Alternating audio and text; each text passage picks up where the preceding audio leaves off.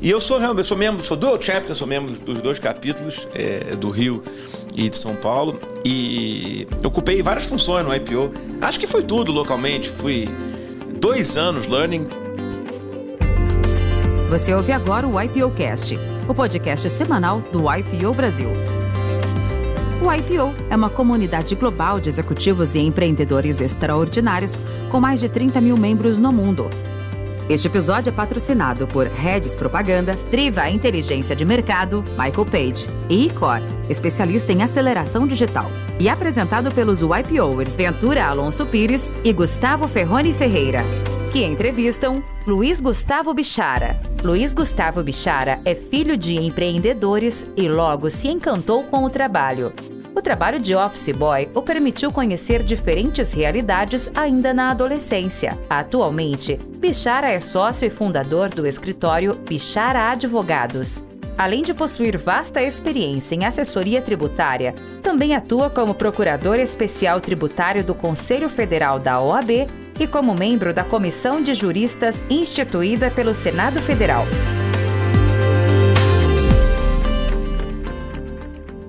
Muito obrigado, muito legal. Eu queria agradecer muito a vocês, dizer que para mim é uma honra estar aqui, né? Eu ia fazer esse registro, inclusive. Primeiro carioca que está aqui, embora eu seja membro do capítulo São Paulo, fui o primeiro carioca e fiquei muito honrado. Queria agradecer muito e, e dizer que, pô, nessas coisas que a gente vê como é que o IPO é uma instituição muito legal, né? Assim, dois caras importantes como vocês, com mais o que fazer da vida, estão aqui conversando comigo no meio de uma tarde, dia de semana, perdendo tempo, se doando para o IPO. Isso é muito legal, muito bacana. Eu agradeço muito sensibilizado. Para mim, de verdade, é uma alegria e uma honra estar aqui. Dizer para vocês que eu, quando recebi o convite, além de, de muito feliz, fiquei assustado. Porque você sabe que é advogado de contencioso, se treina a vida toda para falar 15 minutos. E por um cara que não tá afim de te ouvir, que é o juiz. Então, se a vida inteira se treina para aquilo, quando te dão 50 minutos, você não tem o que fazer. É tempo demais, né? Fica até enebriado, né? Três juízes ao mesmo tempo. Pô, uma coisa assim, né? Você fica o que eu vou fazer com esses 50 minutos? É tempo a beça, né?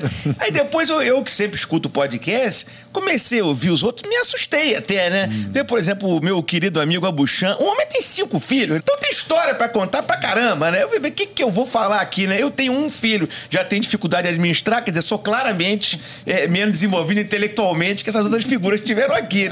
Mas mesmo assim, já que vocês tiveram aí a, a boa vontade de me chamar, de novo, é um prazer muito grande. Eu, Luiz Gustavo Bichara, sou advogado, tenho é, 47 anos, sou casado com a Maíra há cinco anos e tenho um filhinho, Arthur, de um ano e sete meses. Eu, como falei, casei, vocês podem ver, eu casei muito tarde, né? Eu caí, mas caí atirando, né? Caí aos 42 só, lutei bravamente aí antes de casar. Mas enfim, aí voltando. Minha vida eu nasci no Rio, né? Embora hoje viva entre o Rio e São Paulo, eu nasci no Rio. Ao contrário do que acho que a maioria dos advogados vão contar história. O advogado só conta história boa. O advogado não conta derrota, né? Não. Ninguém. A vida é um poema em linha reta. Só... É, foguete pra cima. É, só tem alegria, né? Então é engraçado isso. Mas eu, ao contrário do que a maioria dos advogados, eu acho, é, da minha geração, que se acham bem-sucedidos, eu era um vagabundo no colégio. Vagabundo. Era assim, o último da sala, né? Uhum. Tinha, meu colégio tinha um negócio que era leitura de notas no salão nobre, todo mundo de paletó, e era em ordem crescente. Eu era, assim, frequentemente o último a ser chamado do colégio inteiro. Meus amigos batiam palma, era uma zona, né? Era vagabundo. Eu nunca levei bomba, que aí eu achava coisa meio de burro também, né? Mas eu era, eu era péssimo aluno. Aí quando eu tinha 15 para 16 anos, um dia meu pai me chama, meu pai libanês, família, família aquela coisa, família árabe, né? Meu pai falou: ah, você não gosta de estudar, né? Eu falei, pô, não gosto. Acho um saco. Odeio negócio de matemática, física. Ele falou: não, não tem problema. Eu também não gostava. Eu falei, pô, tem uma coisa errada nessa conversa, né? Como é que não tem problema, né? Ele falou: mas é o seguinte, segunda-feira é trabalho. Meu pai tinha uma pequena imobiliária. E falou, ah, trabalhar, segunda-feira falar. Eu falei, pô, não entendi direito, tinha 15 para 16 anos, né? Segunda-feira, o motorista me pega no colégio, pega um caminho que não era da minha casa, me larga no metrô e fala: Ó, seu pai falou que você é pra ser pro escritório dele e motorista só hoje. Amanhã é pai de ônibus, mas metrô. Só pra saber o ponto de pegar o. E olha lá. E eu não entendi nada, né, cara? Que dizer 15 pra 16 anos ali, porra, verão no Rio, todo mundo indo pra praia, saindo com as meninas e eu Divertido. indo pro escritório, ser office boy. E aí, comecei minha vida, decidi, então nunca mais parei de trabalhar. Mas paradoxalmente, eu gostei daquilo, eu vi sentido no trabalho, né? É, acho que é uma coisa do árabe mesmo. Vi um sentido que eu não vi ficar estudando, né? Então, comecei a gostar de trabalhar. Era office boy mesmo, fila de banco, fila de cartório, tudo. Aí era muito engraçado, porque eu aí descobri um outro mundo. Mundo que um garoto da Zona Sul do Rio de Janeiro não conhece, né? A gente diz um mundo além do túnel Rebouças, né? Mas me diverti pra caramba. Convivia com outras pessoas de outras eh, classes sociais e, e, de outros lugares. E me enturmava, sempre me enturmei bem com todo mundo. Aí, aí em diante, peguei gosto. Aí quando eu tinha 17 para 18 anos, pô, já era um veterano, dois anos centro da cidade. Eu falei assim: ó, isso aqui é legal, mas eu queria trabalhar num história de advocacia. Meu pai até é advogado, mas como eu falei, tinha uma pequena imobiliária, então tinha assim, ação de despejo, aquelas coisas assim, né? Como é muito comum em imobiliária pequena, derivada das locações, né? Eu falei: não, eu queria trabalhar num história de advocacia, direito. Aí pedi um emprego para um amigo do meu pai, o sujeito irresponsavelmente me deu esse emprego e eu fui trabalhar, então, quando eu tinha 17 anos, num história de advocacia, que na época era grande no Rio, chamava-se História Miguel de Melo. Entrei com 17, fiquei lá até os 26, fiquei lá nove anos, fui feliz pra caramba lá, comecei a trabalhar. Você imagina, eu, a turma chegava para começar a estagiar com 21 anos.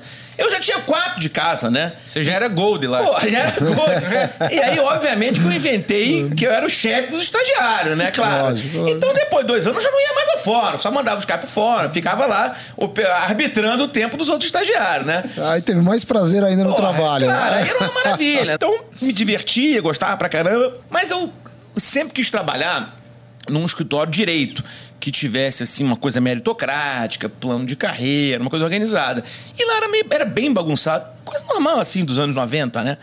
E aí eu pô, falei, ah, cara, quer saber, não vou ficar aqui não. Aí demorei para me formar, que eu trabalhava muito já na época, né? Inclusive é engraçado, porque tem vários clientes que não sabiam que eu não era formado. Uhum. Então faziam uma reunião, achavam que eu era já formado, mas era uma fraude, né? Era um estagiário, né? Me formei, então, e aí, aos 26 anos, falei, ah, vamos montar um escritório. Vamos montar um escritório. Tinha convite para trabalhar em vários lugares, né? Mas eu falei, vamos montar um escritório. Se der errado, depois eu peço emprego em algum lugar. E aí eu tinha dinheiro exatamente para pagar um ano de aluguel, né? E aí me juntei com uns amigos. E assim nasceu o meu escritório, exatamente há 21 hum. anos, né? Nós éramos é, quatro pessoas ali. Eu tinha já uns clientes, amigos do meu pai, essas coisas, que estavam no antigo histórico comigo, vieram para o novo, né? Até achei que não iam vir, mas enfim, vieram, então já começou com uma, umas coisinhas ali. E daí em diante, trabalho duro, né? É muito sacrifício mesmo, muita renúncia, muito tempo de trabalho ali dentro né, do escritório, muito, muito afinco. E as coisas foram, enfim, andando. Hoje nós somos quase 500 pessoas no escritório, quase 400 e muito, né? Rio, São Paulo, BH, Vitória e Brasília, somos 29 sócios. Enfim, o escritório está indo bem, tudo. Estamos na luta, né?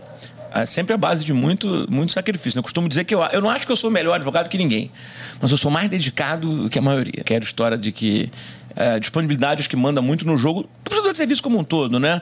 E, e, isso é uma coisa que eu sempre fui muito e gosto de ser, não me é nenhum sacrifício. E aí segue a vida. Então, mais ou menos assim. Excelente, Bichara. Acho que essa passagem rápida do escritório do Rio para formar o seu e o espírito empreendedor, acho que poderia explorar um pouquinho isso, a, a vinda para São Paulo também, né? Porque Legal. você expandiu São Paulo, expandiu o Brasil. Como é que você vê isso uh, no dia a dia, né? Esse é um ponto muito interessante, porque você sabe bem também, a gente é treinado para ser advogado. Na faculdade, ninguém te conta que você vai ter que administrar uma empresa com 500 pessoas, né? Com todos os problemas inerentes a uma empresa desse tamanho, né? Sobretudo, né, de RH, enfim, é, a dificuldade de liderar, vamos falar disso, né? De administrar pessoas. E eu costumo dizer que o gestor de advogados é igual um pastor de gatos. Já viu pastor de gato? Não, não tem, né? Gato um sobe, desce, corre para lá, mesma coisa, né? Advogado, cada um é de um jeito. E advogado tem duas características. A primeira, ele tem certeza que ele é brilhante, né? Que ele tem sempre razão. E é muito vaidoso. Um advogado é um bicho muito vaidoso, no geral, né? Então, por exemplo, você, fala, você vai discutir alguma coisa com o advogado, você fala, isso aqui a gente já estudou, fez esse trabalho, tal, tal, tal. E o cara da tua equipe fala, não, mas eu vou fazer melhor, eu vou fazer tudo de novo. Eu falei, cara, mas não é.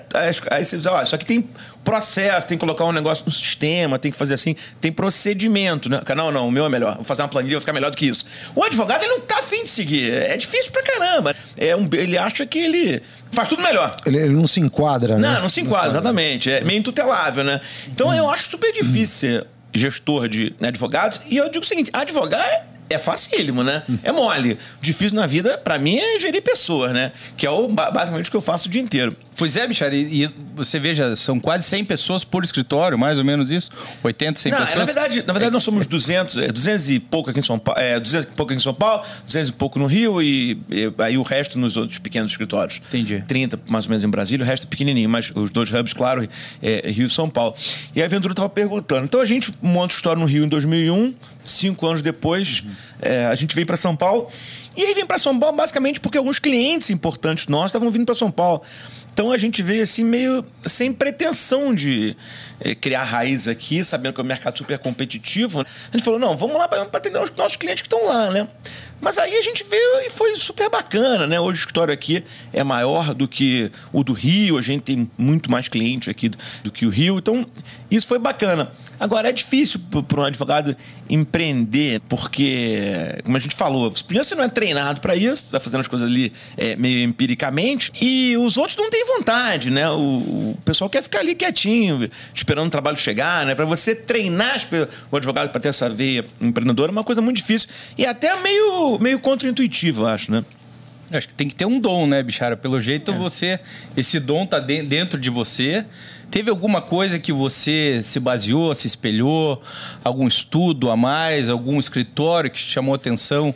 Que você foi mais ou menos no mesmo caminho? É, você sabe que eu li um livro sobre. Quando eu era garoto ainda, li um livro sobre 10 maiores, maiores escritórios da, eh, do mundo. E falava de muitas fusões. E aí, uma coisa muito engraçada e que dá bem a medida da vaidade na nossa profissão. É, sabe qual foi o problema na fusão de cada um desses 10 escritórios, todos eles passaram por fusões, né? Sabe qual foi o maior problema? Você vai dizer, ah, discussão de dividendo, mineração, nome. Nome. O advogado é um bicho tão vaidoso uhum. que ele acertava tudo, mas não queria perder o nome dele. É nesse dia me caiu a ficha que a vaidade era um demônio a ser controlado por todo mundo, mas né, acho que no advogado isso é ainda talvez um, é, um pouco mais é, pronunciado, né? Uhum. E isso é, acho que é, é, é, bem difícil. Eu acho que tem que ter, não sei, é, talvez dom, tem, tem, tem, que ter um pouco aptidão. Eu acho que você tem que gostar de gente, aceitar perder tempo com isso, né? entender que você tem que fazer avaliação, o cara tem que ter métrica, tem que ter DR na hora da avaliação, coisas que não são muito normais, né? Nos escritórios, enfim, pelo menos no geral, né? E no Brasil, sempre admirei muito os dois maiores histórias do Brasil, que são Pedro Neto e Matos Filho. Eu acho que são é, navios escola, né? Da advocacia, tem muita admiração, tem muitos amigos lá, e acho que são dois baitas escritórios. Mas sempre fui tentando ali fazer o nosso caminho de uma maneira é, um pouco diferente, assim, tentando ser um pouco mais criativo, é, copiando muito o modelo de remuneração de banco de investimento. Eu acho que é por aí. Acho que tem que ser um pouco por aí, embora seja muito cansativo. Né? Porque você tem muita DR, né? Tem que discutir muito com, com a equipe, coisa. Enfim, mas acho que não tem muito jeito, tem que ser por aí. Mas os frutos vêm, né? Porque Ventura, eu tava olhando os rankings aqui. Poxa, o escritório do Bichar Advogados está sempre muito bem. E você também, Luiz, sempre nas cabeças aí, né? Acho que é um trabalho que vem, vem, vem sendo coroado e com muitos prêmios, né? Tem um da, da cidade do Rio de Janeiro que eu vi e não entendi bem o que, que era, Bichara. Você pode abrir pra gente? Prêmio Medalha Moema Batista. O que, que é esse? É, esse eu acho que é um prêmio que eu ganhei por serviços prestados aí à, à comunidade né, no, no, Rio de Janeiro. Né? Durante me... a pandemia? Até foi um pouco antes, assim, é. mas, mas, assim, imerecidamente, né? É. É, sempre... O, o, Bechar, o Bechar é muito humilde, viu, Gustavo? É. Ele está aqui na comissão agora dos juristas do Senado, da reforma tributária. Acho que isso é bem legal falar um pouquinho também. Legal. Né? Que ó, todo empresário aqui do IPO fica temeroso aí o que, que vem é. quando fala assim de tributo, né? E o Bechar é um mestre na, na área. Né? Até eu posso confirmar que eu sou vítima dessa daí, porque eu liguei pro Bichar para saber de uma lei um tempo atrás. Ele falou, pô, eu participei de, de toda a, vamos dizer, a redação e toda a, mais ou menos a política que teve que envolver para sair essa lei, né, Bichara? Como é que é vocês estarem lá em Brasília representando esses dois órgãos? É, bacana. Isso é uma coisa que eu pessoalmente tenho feito muito e gosto de fazer. Tentar não ser surpreendido com a produção legislativa, mas sim colaborar com ela, né? E tenho tido, enfim, a felicidade de ser convidado pelo Senado, pela Câmara, para colaborar na elaboração de projeto de lei, né? Ventura gentilmente lembrou, estou lá na comissão de juristas agora que está desenhando a reforma do contencioso tributário nacional. Fiz, fiz a mesma coisa na época da repatriação, do refis, e, e é um trabalho legal você tentar ajudar a produzir uma lei que vai ser importante, eu acho, para a sociedade como um todo, para o empresariado, né? Isso eu tenho feito muito e é uma coisa que me alegra. Na reforma tributária eu estou é, bastante envolvido com isso também já há alguns anos, né? Vamos ver se vai sair ou não, mas é uma função um pouco de tentar ajudar né? Até um papel eu encaro até de maneira um pouco social. É claro que também você tem uma função de não deixar passar nada que incomode demais os teus clientes. É disso que a gente vive. Mas tenho feito muito e, e, e gosto de fazer. Assim, acho que é um trabalho bacana. Eu acho que volta volta para o Brasil, né, Bichara? Vocês têm então a especialidade do Bichara Advogados é a área tributária. Tem alguns outros setores que vocês atuam também? É, a gente faz tudo. Nós somos hoje uma firma full service, né? E eu me dedico à área tributária, né? A questões é, tributárias tanto em consultoria como em contencioso, embora o escritório faça tudo. Mas o carro-chefe nosso é, é, a área tributária, a área, a área, que eu toco junto com, com outros sócios, enfim. Vários, inclusive, foram estagiários na casa, uma coisa que eu me orgulho muito, né? A turma está com a gente há muito tempo, tem uma equipe muito coesa. E tentando advogar de uma maneira diferente, assim, né? É, nessa área vocês sabem bem disso, você tem ainda um pouco o chamado jurista em compota, né? O cara uhum. que é meio barroco, escreve muito. E acho que não é por aí. Acho que a advocacia é, mudou muito, né? Eu acho que a gente vive o que eu chamo sempre, pegando uma cola, é, de é, paradoxo da brevidade, né? Acho que ninguém tem paciência para falando coisa muito grande, né? O Shakespeare dizia que a brevidade é a alma do significado. Eu acho que a profissão jurídica vive um pouco essa revolução, né? Que a gente tem que escrever menos, falar menos, ter a capacidade de ser mais sintético. O Machado de Assis dizia que falar difícil é fácil. Fala fácil é que é difícil, né? Eu tento me pautar sempre por aí. Maravilha. E, Bichara, o IPO. É, eu sei que você é um membro bastante ativo também no IPO. Você comentou aqui agora no começo que você faz parte do capítulo aqui de São Paulo embora seja carioca, eu tô, eu tô achando que você tem duas casas. É isso que acontece? É isso mesmo. É isso, é, é isso mesmo. Deixando claro que só tem uma família. Mas, mas tenho duas casas e eu passo regularmente é, duas ou três semanas por mês em São Paulo e o que sobra é, no Rio, né? Meu filho é pequeno, né? Então, é, Maíra, minha mulher, vem, meu Arthur, meu filho, vem para cá. Então a gente fica entre o Rio e São Paulo, né?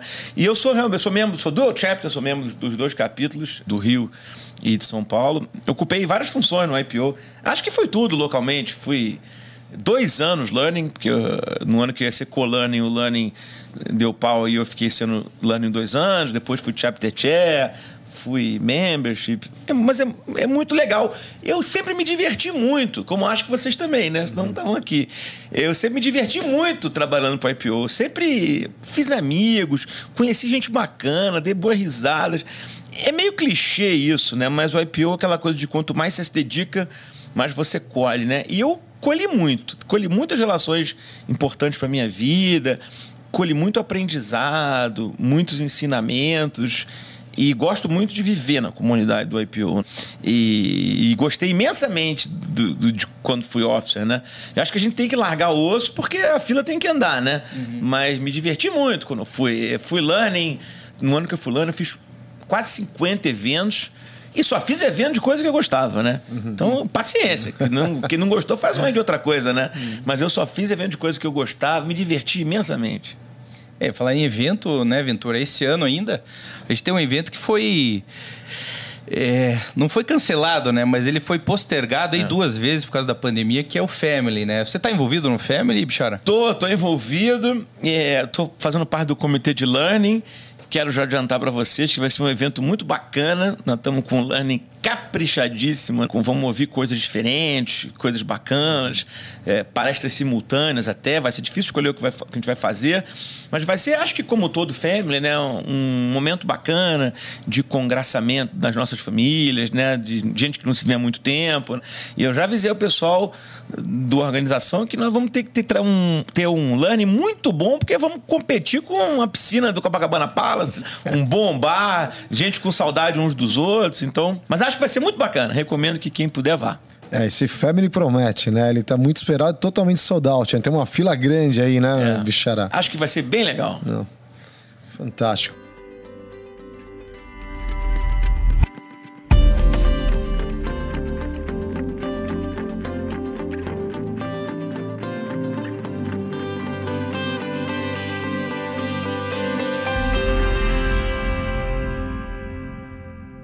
Uma outra coisa que nos chama atenção aqui, né, Gustavo, é a paixão dele por Fórmula 1, né? Eu acho que esse é um capítulo à parte aí.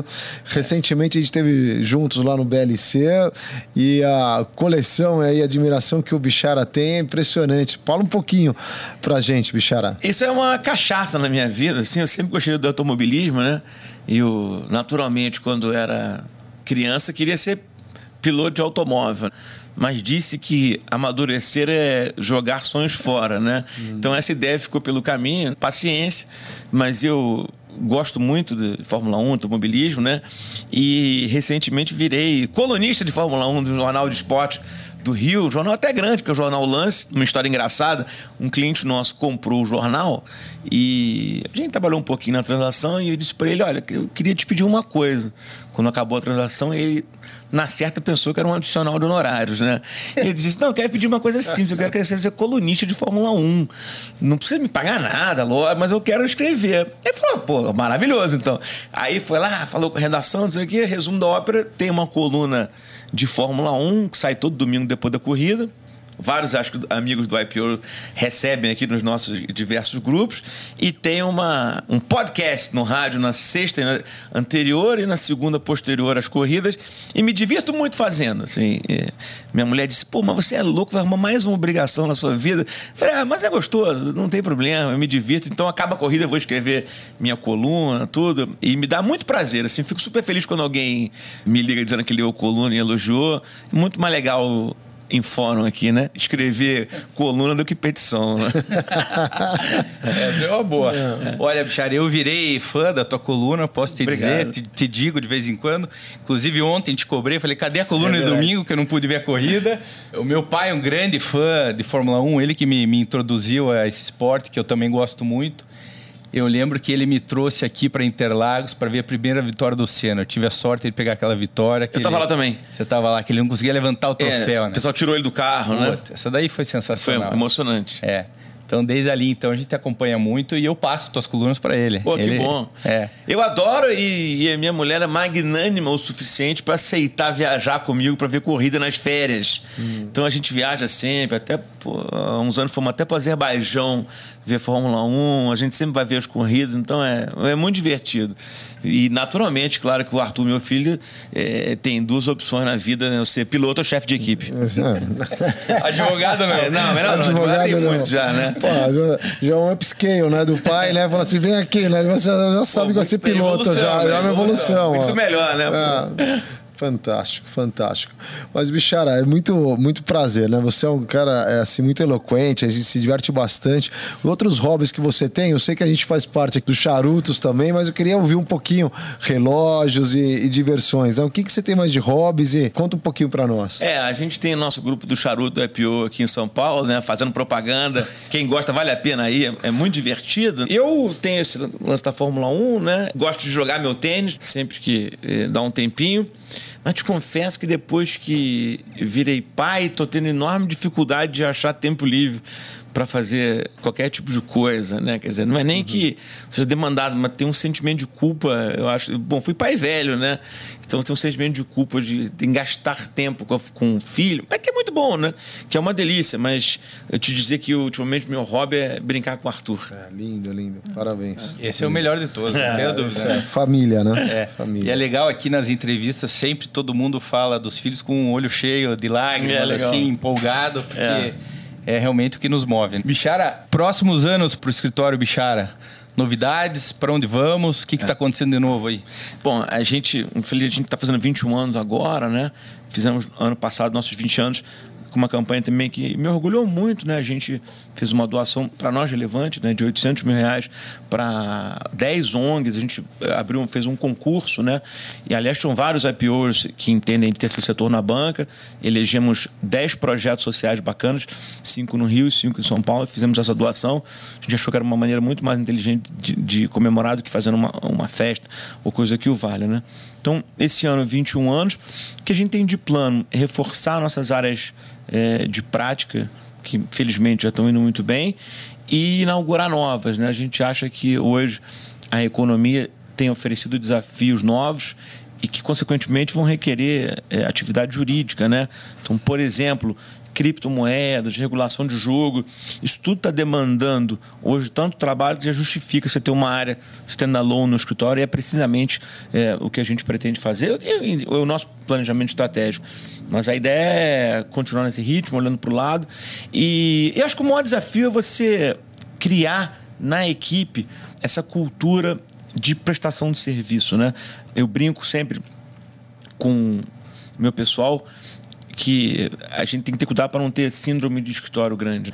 E tem um vídeo que eu adoro do Beto Sucupira sobre é, empresa grande versus empresa pequena, né? Eu acho esse negócio genial. E ele fala o seguinte: olha, o problema do cara quando fica um pouquinho grande é que ele acha que ele não precisa mais fazer conta, ele já pode se dar alguns luxos, ele não precisa espremer o fornecedor, ele já está num patamar e aí diz o sucupira, isso é a pior coisa que tem. Quer dizer, o bom é você ter empresa grande e administrar como, tocar como uma empresa pequena. E eu tento passar essa ideia para o pessoal que está embaixo, né? Dizer, olha, gente, cada cliente aqui é super importante. Todo mundo que está aqui trabalhando com a gente é, tem que ser valorizado. Mas as pessoas mais novas têm um pouco de dificuldade, acho, de, de imaginar isso, né? Mas eu entendo, o cara chegou ali há 10 anos, a coisa estava de vento em popa, né? Ele nunca teve que é, correr atrás de trabalho, gerar negócio. É, é o que eu digo, pô, quem passou fome não deixa comida no prato, né? Mas a, a, o grande desafio nosso é manter é, a fome né, dessas pessoas. Uhum. É, o que eu digo para eles, quando eu montei a História 21 anos, eu não tinha fome de glória, tinha só fome, tinha só fome. A ideia, o grande desafio hoje, eu acho que é esse, manter as pessoas é, estimuladas, né? E sempre com fome, né? Como a gente diz lá, mordendo uma mesa. Não, não pode achar que tá bem, né? Que é um, é um problema. Acho que o grande desafio é esse. Legal, fantástico. Vamos lá, Gustavo.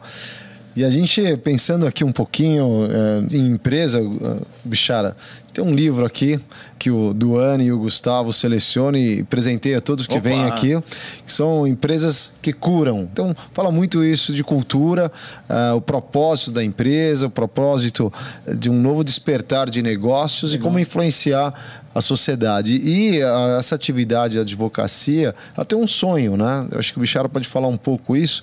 Quando é muito estigmatizado o advogado no nosso país, né?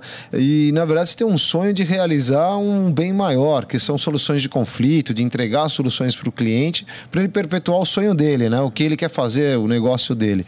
Então, aqui chega o, o, presente para você. Ô, querido, meus amigos, muito obrigado. Pô, ah. bacana, agradeço muitíssimo. Espero que você não tenha lido ainda, Bichara. Não, não li li e vou ler com o maior carinho. Agradeço muito mesmo. Foi escrito por um professor de, de Babson. Tem um TED Talk dele até, do Raj. E é muito bacana, interessante de ver também. Acho que a gente vai até colocar o link aí no, no, no LinkedIn do IPO Brasil, que é bacana de ver ele falando a força que ele põe e que ele tem certeza que as empresas têm um poder que a gente está usando muito pouco ainda, que é o de curar as comunidades, de sair de dentro da empresa para fora. Né? Legal. Muito bacana, obrigado. Bichara, um grande prazer, hein? Foi ótimo, divertido, leve, gostoso o nosso papo, Bichara. É um grande cara. Obrigado, obrigado, mesmo. Prazer te conhecer pessoalmente agora. Obrigado a você, Gustavo. Obrigado a você, Ventura. Vocês mandaram vir relaxado, acho que eu vim achar até demais aqui, né? não, Pareceu um papo de tá... botiquim, mas. Não, mas eu... é, isso, é, isso é espírito. É. Você é brilhante, deixa a mensagem para todos aqui eternizado, né? E é um, sempre um prazer estar com você, querido. E o Gustavo, brilhante nesse projeto também. Vamos juntos. Obrigado pelo carinho. Para mim foi um prazer enorme. Obrigado, Chara. Se você gostou dessa conversa com Luiz Gustavo Bichara, não deixe de escutar os outros episódios do YPO Cast, disponível em todas as plataformas de streaming.